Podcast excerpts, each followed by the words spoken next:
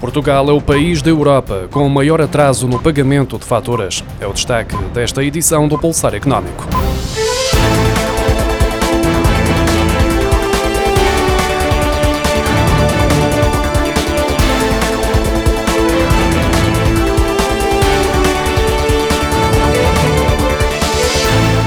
Uma parte significativa das empresas exige qualidade e rapidez na entrega dos produtos e serviços que adquire, mas ignora a data limite de pagamento das faturas. É por essa razão que Portugal lidera a lista de países da Europa que mais tempo demoram a liquidar as faturas para além do prazo fixado. Em Portugal, a média de atraso de pagamento está muito próxima dos 27 dias, quando a média europeia é de 14 dias, de acordo com os dados da Informa da EP. Ainda assim, Portugal tem vindo a diminuir este atraso, uma vez que em 2020 a média era de 28 dias. A não recepção da fatura, a existência de discrepâncias ou erros nos valores faturados e o não cumprimento dos prazos de pagamento são as três principais razões apontadas para os atrasos. Em mais de metade dos casos, o atraso acontece por incumprimento da data limite de pagamento. A maioria dos empresários inquiridos pelo barómetro Kaizen, mais precisamente 73%, concorda que o objetivo de redução da dívida pública não será cumprido até 2022. Ainda assim, para 57% dos gestores, a diminuição da dívida pública é considerada uma ação prioritária para alcançar o aumento do PIB e alavancar o crescimento.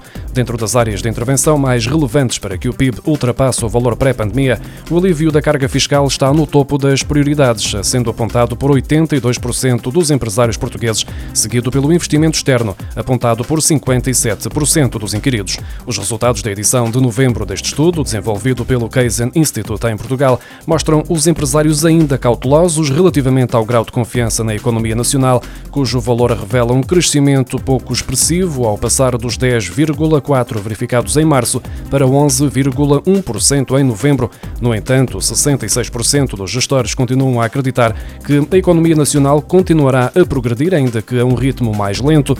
No contexto mais pessimista, 20% dos inquiridos crê que a economia nacional será afetada pelo abrandamento de outras grandes economias, podendo vir a estagnar ou entrar em recessão. A pandemia abriu portas à experiência massiva com modelos de trabalho remoto e 60% dos gestores confirma que no decorrer do próximo ano as suas empresas vão adotar um modelo de trabalho híbrido, maioritariamente presencial. No entanto, 35% admite seguir um modelo de trabalho 100% presencial.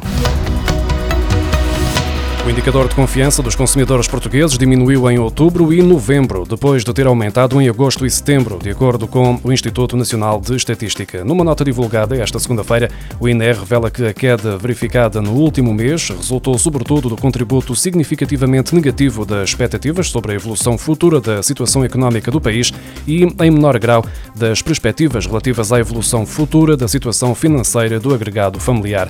Já o indicador de clima económico, que tem em conta as respostas das empresas sobre a percepção económica do país tem vindo a apresentar um comportamento irregular desde julho e acabou mesmo por cair no mês que hoje termina.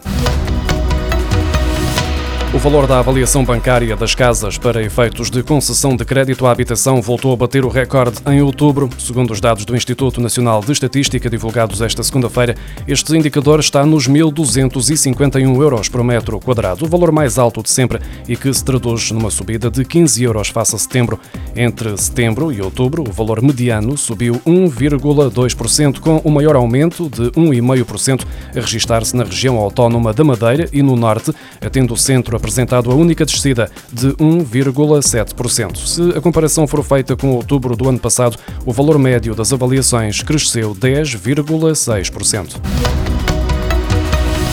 O crédito concedido a particulares para a compra de casa e para consumo manteve a tendência de subida em outubro, com um acréscimo de 4,4% no crédito à habitação e de 1,7% no crédito ao consumo. Isto em comparação com outubro do ano passado, segundo os dados agora divulgados pelo Banco de Portugal. Em outubro, a concessão de crédito aos particulares continuou a aumentar, tendo os empréstimos para a habitação subido para 96.300 milhões de euros e os empréstimos ao consumo aumentado para 19.000 200 milhões de euros.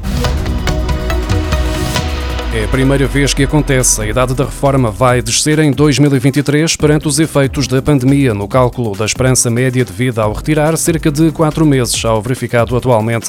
O Instituto Nacional de Estatística divulgou esta segunda-feira que a esperança média de vida aos 65 anos desceu para 19 anos e 4 meses entre 2019 e 2021, o que mostra que em 2023 a idade de acesso à reforma sem penalizações vai cair para 66 anos e 4 meses, ou seja, menos 3 meses em relação à idade da reforma estabelecida para 2022, que é de 66 anos e 7 meses. A idade da reforma é calculada com base na aplicação de uma fórmula que tem em conta a evolução da esperança média de vida aos 65 anos. As pensões antecipadas que vierem a ser iniciadas no próximo ano vão ser sujeitas a cortes menos significativos do que até aqui, por força do impacto da pandemia na esperança média de vida aos 65 anos. Os dados publicados esta segunda-feira pelo Instituto Nacional de Estatística permitem antecipar que a penalização implicada no fator de sustentabilidade irá recuar para 14,06% em 2022. Este ano, quem optou por reformar-se antes da idade estabelecida sofreu um corte na pensão de 15,5% por via do fator de sustentabilidade este fator é calculado com base no rácio entre a esperança média de vida aos 65 anos, em 2000, quando era de 16 anos e 6 meses, e a esperança média de vida no ano anterior ao início da pensão.